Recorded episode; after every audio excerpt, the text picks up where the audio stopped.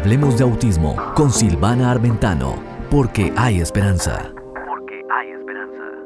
¿Sabías que cuando se detona una crisis en un niño con autismo, ellos están buscando la atención desde lo negativo?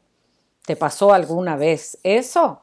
Hola, soy Silvana Armentano y esto es Hablemos de autismo porque hay esperanza. Voy a enseñarte hoy tres cosas importantes que tienes que hacer cuando se detona una crisis en el niño con autismo y necesitas calmarla.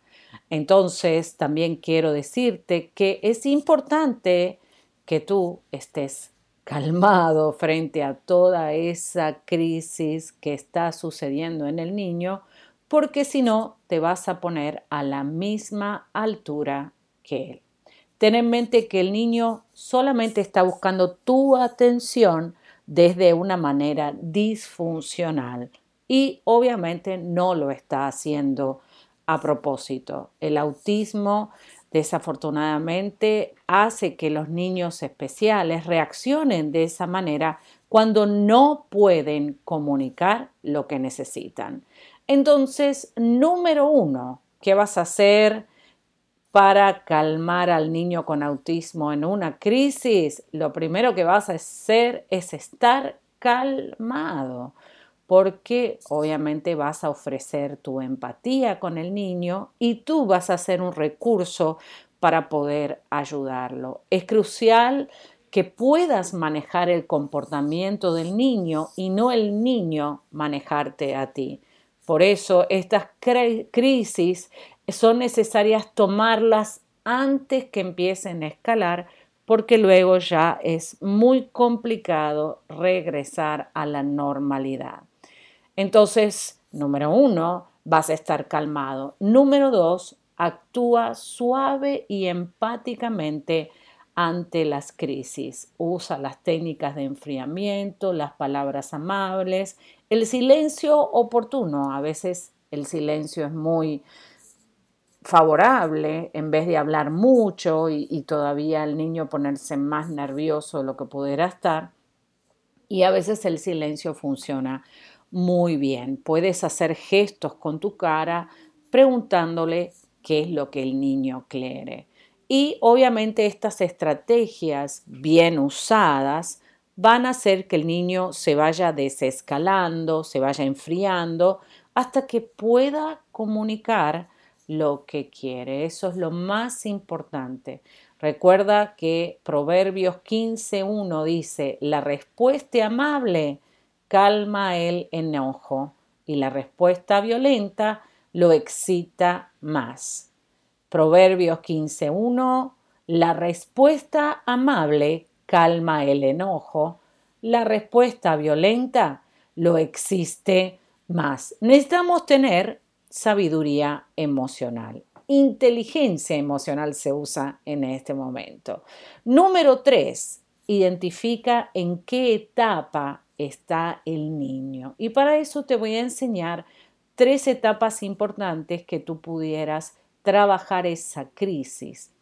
Antes de la crisis, antes que empiece la crisis en sí, tienes una gran oportunidad donde el niño comienza a dar señales de disconfort. Empieza a hacer vocalizaciones, empieza a, a lo mejor pellizcarte, a lo mejor él empieza a pellizcarte, pero generalmente lo que hacen es hacer vocalizaciones, empezar a protestar con sonidos autísticos. Luego, obviamente, él va a incrementar esa conducta disfuncional si tú no le prestas atención.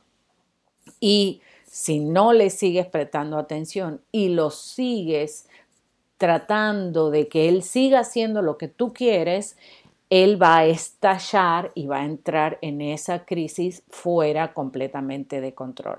Lo más importante es reconocer estas señales antes de antes que comiencen a suceder las crisis para que entonces puedas intervenir inmediatamente y calmarlo.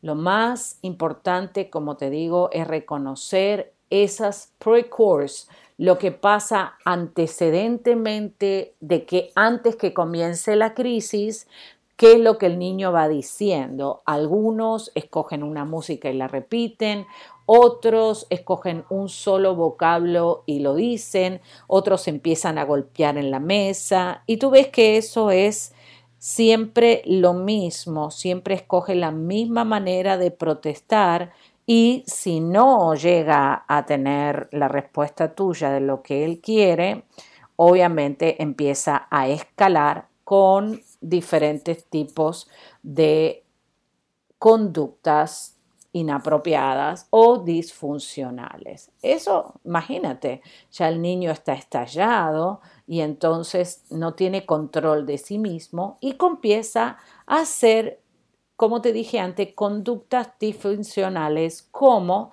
voy a mencionarte eh, siete conductas disfuncionales, autoagresiones, gritos, alaridos, arroja objetos, llantos incontrolables, enojo, ¿sí? se pone rojo, enojado, ira, ves que hasta la mirada le cambia. Y te voy a agregar dos más agresiones al adulto que lo está cuidando y a veces corren y se encierran al punto que empieza a lastimarse para llamar la atención en una forma negativa. Siempre se puede hacer algo.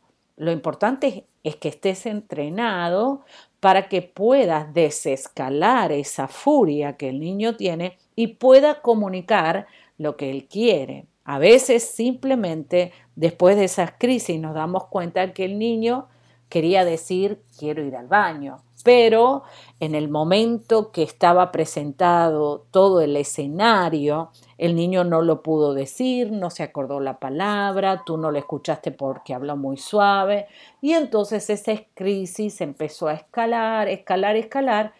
Vemos que el niño a lo mejor se moja y o se hace número uno o número dos y nos damos cuenta que toda esa crisis, todo ese escenario era referente a una necesidad que él no pudo expresar ni con palabras, ni con letras, ni con su dispositivo electrónico.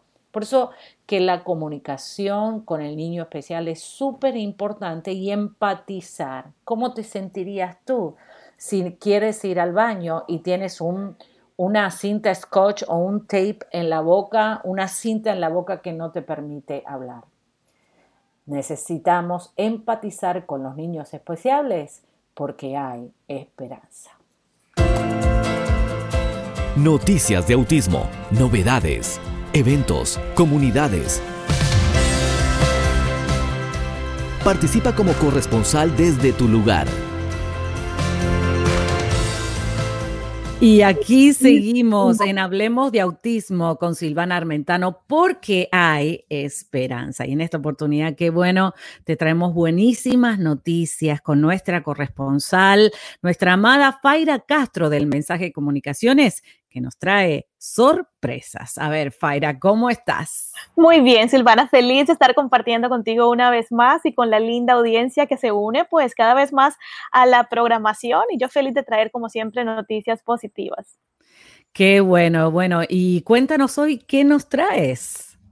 ¿Qué nos traes para hoy? Hoy me parece que tenemos una campaña un poquito controversial, según me dijiste atrás de bambalinas. A ver si nos cuentas entonces. Correcto, sí, fíjate, y aquí yo quiero que tal vez tu audiencia se une y que comenten ellos en las diferentes plataformas a través de las cuales están escuchando el programa. Y es que se lanzó una campaña eh, sobre el brazalete azul, pero tiene que ver sobre todo eh, con, con el confinamiento que se está atravesando y que hay muchos lugares que todavía... Eh, no se está permitiendo eh, salir de las casas. Sin embargo, en, la Asociación de Autismo y CERMI en España negociaron con el Ministerio del Interior la excepción de autorización de salida para las personas con autismos. Eh, hicieron que se hiciera algo por decirlo así, eh, legal. Algunas personas lo han visto bien. lo que sucede es que les están recomendando que se coloquen una pañoleta o un cintillo o un brazalete azul en el brazo para que reconozcan que aquellos niños o aquellas personas que ven en la calle no es que estén infringiendo la ley o es que estén haciendo algo en contra de lo debido, sino que... Eh, para estas personas con diferentes eh, discapacidades o necesidades especiales, es fundamental dar lo que ellos llaman un paseo terapéutico de al menos 15 minutos. Lo que ellos afirman, según eh, la psicóloga de la Fundación de Autismo en Galicia, que se llama Cristina Couto, dijo que a algunos les puede ir bien estar en la casa porque se sienten protegidos, pero hay muchos otros niños que necesitan correr, salir para rebajar su ansiedad. Sin embargo, hay muchos, y aquí yo pido tu opinión también como profesional especialista en el tema, que lo ven como discriminatorio y que han dicho, yo voy a salir con mi hijo, pero voy a sacarlo sin ningún eh, eh, cintillo azul porque lo consideran discriminatorio. ¿Qué opinan? Ahí pues me gustaría saber tu opinión, Silvana, y la de la audiencia también.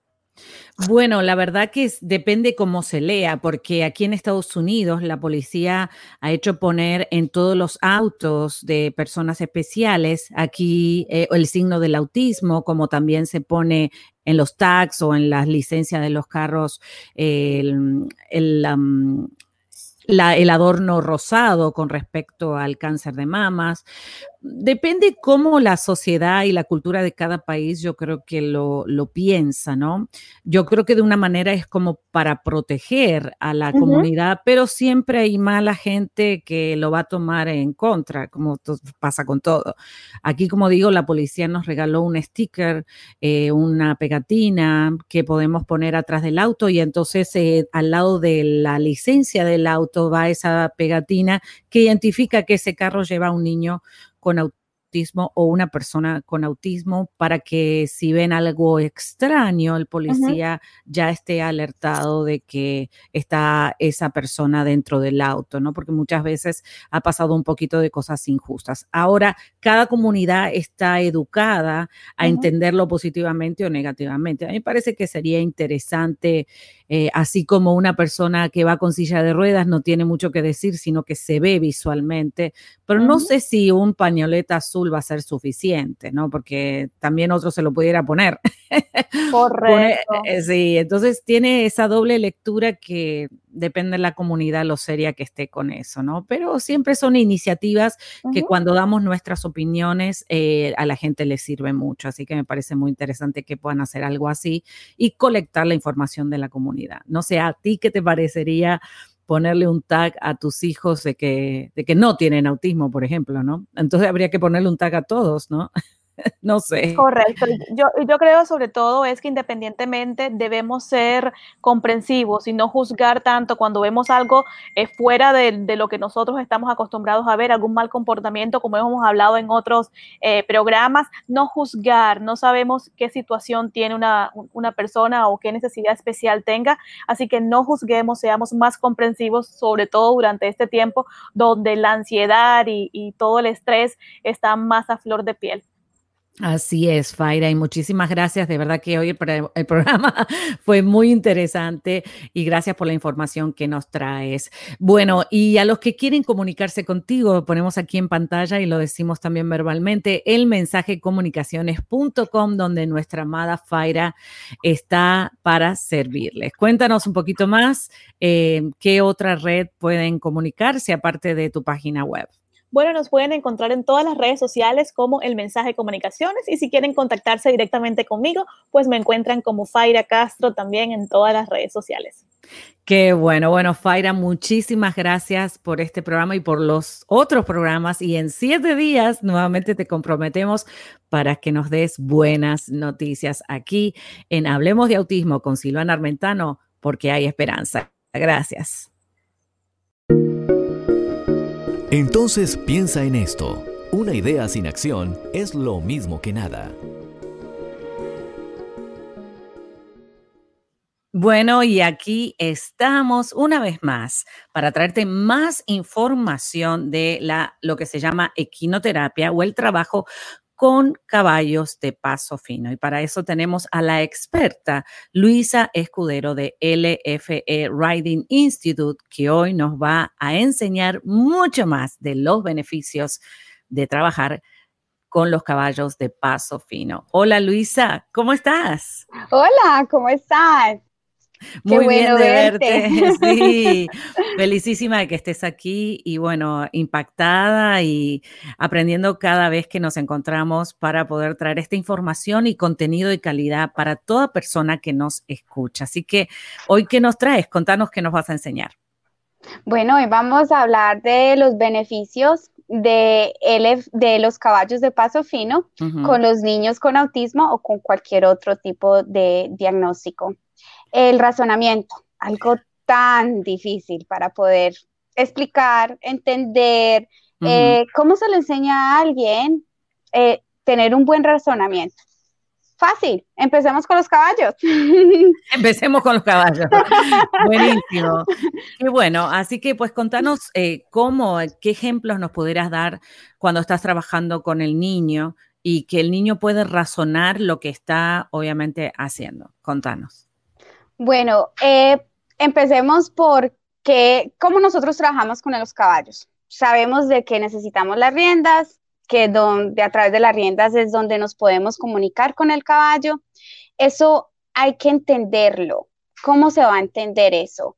Empezar, primero que todo, entender de que hay que ponerle las riendas al freno, algo que se necesita entender, ponerlo de encima del el cuello del caballo, usar los clips para poderlo ponerlo en el freno y Así, y eso, solamente ese paso es súper importante hacerlo. ¿Por qué? Porque se le está dejando enseñar al estudiante de que esa va a ser una herramienta para yo comunicarme con el caballo. Desde el principio, desde el piso. Ahora, la otra parte cuando ya vamos a subirnos en el caballo es ¿dónde van a ir mis estribos? ¿Por qué necesito estribos? ¿Por qué necesito poner mis pies dentro del estribo? A eso hay que razonarlo. Tan simple como entender de que hay que tener un buen apoyo en los estribos, bajar el talón, mantener el pie dentro del estribo, en el estribo para poder tener un mejor apoyo y para poder estar más seguro cuando vamos cabalgando en el caballo. Después de eso, entender cómo va nuestro cuerpo. Es, ahí va el razonamiento. Si el estudiante se va para adelante, va a haber a una, incomodidad, perdón, una incomodidad con el caballo. Se puede tropezar, se puede el niño irse para adelante, ya va a ver, vamos a entender diferentes maneras cómo va a ser el movimiento y en el momento que eso pase, entonces el niño va a entender, ahí va el razonamiento, que es, e, es, es un instinto de que algo pasó. El caballo siempre te va a dejar, le va a dejar saber a la persona que lo está montando qué es lo que está haciendo. Ese es el mejor reflejo para el estudiante poder empezar a razonar qué es lo que está pasando. Ahora, por último, las guías. Las, ¿Cómo vamos a guiar el caballo? La planificación. Voy a razonar de que si quiero ir hacia el lado derecho, tengo que usar todo mi cuerpo usando mis sentidos, mi coordinación, mi parte motriz, mi planeación el razonamiento de entender de que todo movimiento que yo haga lo tengo que expresar. O sea que el caballo prácticamente va guiando al niño, va reaccionando a todo lo que el niño se va moviendo. Impresionante, impresionante. Y sinceramente es algo que van comunicándose el caballo y el niño, ¿no? Y obviamente vemos que todos los movimientos estereotipados y repetitivos decrecen porque el niño recibe una reacción inmediata eh, a, su movimiento, ¿no? O sea que si el niño comienza flapping, el caballo va a reaccionar. Y ah, obviamente eso, es lo bonito. Eso es lo, eso es lo que pasa así repentino, que, ¡ah! que tengo, tengo que cambiar. Claro, tengo que razonar que este movimiento no me conviene porque me caigo al piso. Correcto. Sí. Wow, impresionante. Bueno, Luisa, la verdad que el contenido de hoy ha sido espectacular y muchas gracias por el tiempo que estás invirtiendo en educarnos a todos nosotros los padres que queremos aprender más de cómo los caballos benefician a los niños con autismo o con discapacidades. Eh, y bueno, y creo que eh, la gente también se quiere conectar contigo, así que por favor, danos tu información para que ellos se puedan comunicar directamente contigo. Se pueden comunicar conmigo al 305-879-9244 o a través de la página web LFI Riding Institute. Muchísimas gracias. No, muchísimas gracias a ti y bueno, y quédate por ahí porque vamos a seguir hablando acá fuera de cámara. y a ti que me estás mirando, quédate porque hay mucho más de Hablemos de Autismo con Silvana Armentano, porque hay esperanza. Espectro útil. Recomendaciones eficaces para el día a día con el autismo. Y aquí estamos una vez más para poder acompañarte aquí en Hablemos de Autismo con Silvana Armentano porque hay esperanza. Y en esta oportunidad tenemos nuevamente a la licenciada Jocelyn Terreros desde México que nos va a enseñar cómo manejar nuestras emociones. Le vamos a dar la bienvenida primero. Hola Jocelyn, ¿cómo estás? Hola Silvana, bien contenta de estar aquí nuevamente compartiendo herramientas para el día a día. Gracias, muchísimas gracias por estar con nosotros y bueno, y por educarnos a tener una vida de mejor calidad. Cuéntanos un poquito qué nos vas a enseñar hoy de cómo manejar las emociones. Ok, eh, pues es parte un poquito de lo que hablábamos en el programa pasado y explicábamos, eh, es un tema muy extenso que probablemente lo vamos a estar escuchando. Eh, tenemos corto de tiempo, así es que, bueno, prácticamente es y tal vez el problema no es eh, que de nosotros como papás eh, controlar el comportamiento de nuestros hijos, sino el propio. Entonces, eh, recordemos, cuando hablamos de comportamiento, estamos hablando que detrás hay emociones y pensamientos. Anteriormente hablamos de los pensamientos y cómo lidiar con ellos, porque como esta situación es un sub y baja, como papás lo sabemos, bueno, pues tenemos que tener herramientas cuando llegan los pensamientos negativos y empoderarnos con esto. Entonces, bueno, en esta vez eh, le tocan las emociones y bueno, es algo similar. Vas a, estrategia número uno, vas a identificar qué es lo que sientes, ¿sí? O sea, le vamos a poner nombre a esa emoción, porque muchas veces lo queremos evadir. No lo evadas porque es lo peor que podemos hacer, solo alargamos lo inevitable hasta que explotamos. Entonces, ponle nombre, ¿qué estás sintiendo? Eh, pues es que hay muchas situaciones cuando tenemos eh, niños TEA, ¿no? Estamos expuestos constantemente a la frustración, ¿no? O sea, ¿qué estás sintiendo? Ira, frustración, eh, ponle un nombre, porque si tú no le pones un nombre no vas a saber qué hacer con esa emoción. Esa es la estrategia número uno, Silvia. Eh, la estrategia número dos, eh, pregúntate qué quiero hacer con esa emoción. O sea, al final nosotros somos responsables de cómo vamos a manejar esa emoción. La vas a sacar muy bien, pero ¿cómo? La vas a sacar eh, explotando, como en llanto, en gritos, eh, diciendo comentarios destructivos, a lo mejor, ¿no? Es muy común que sintamos esa emoción de frustración muchas veces cuando nuestros hijos no pueden lograr algo en el tiempo que nosotros queremos y comenzamos a hablar cosas y decretos que lo único que hacen es que atrasan a nuestros hijos y, su progreso, ¿no? Eh, ah, nunca vas a poder, eres un caso perdido. créeme que eso es muy común y tenemos que aprender a silenciar eso ¿no? Entonces, bueno, la tercera estrategia es medita antes de actuar. Volvemos a acto, comportamiento. Eh, recordemos esta, eh, esto que es básico, eh, que como primero vamos a pensar, vamos a insertar un pensamiento. Si ese pensamiento es, es negativo, imagínate la emoción que va a generar y después imagínate el comportamiento que vamos a tener. Entonces, eh, básicamente es eso, Silvana. Eh, sé que es un tema que no se puede explicar bien en cinco minutos, pero estaremos hablando constantemente de esto para darle muchas más herramientas a los papitos para que tengan una mejor calidad de vida. Claro, pero eh, sinceramente son cinco minutos con tanto contenido que uno se queda escuchándote y, mm, obviamente que no es fácil porque como tú dijiste, somos nosotros eh, mm, los que controlamos nuestras propias emociones y no las del niño. El niño obviamente nos necesita a nosotros, que se supone que somos adultos, que él eh, se va a apoyar en nosotros y no nosotros descontrolados, donde todavía la situación se ponga peor. pero voy a seguir estas tres estrategias al pie de la letra y muchas gracias. Le voy a poner nombre a mi emoción, si estoy triste, si estoy alegre, si estoy enojada, si estoy frustrada. ¿Qué más puedo estar? No, pues desanimada, por ejemplo. Ah, desanimada. muy común.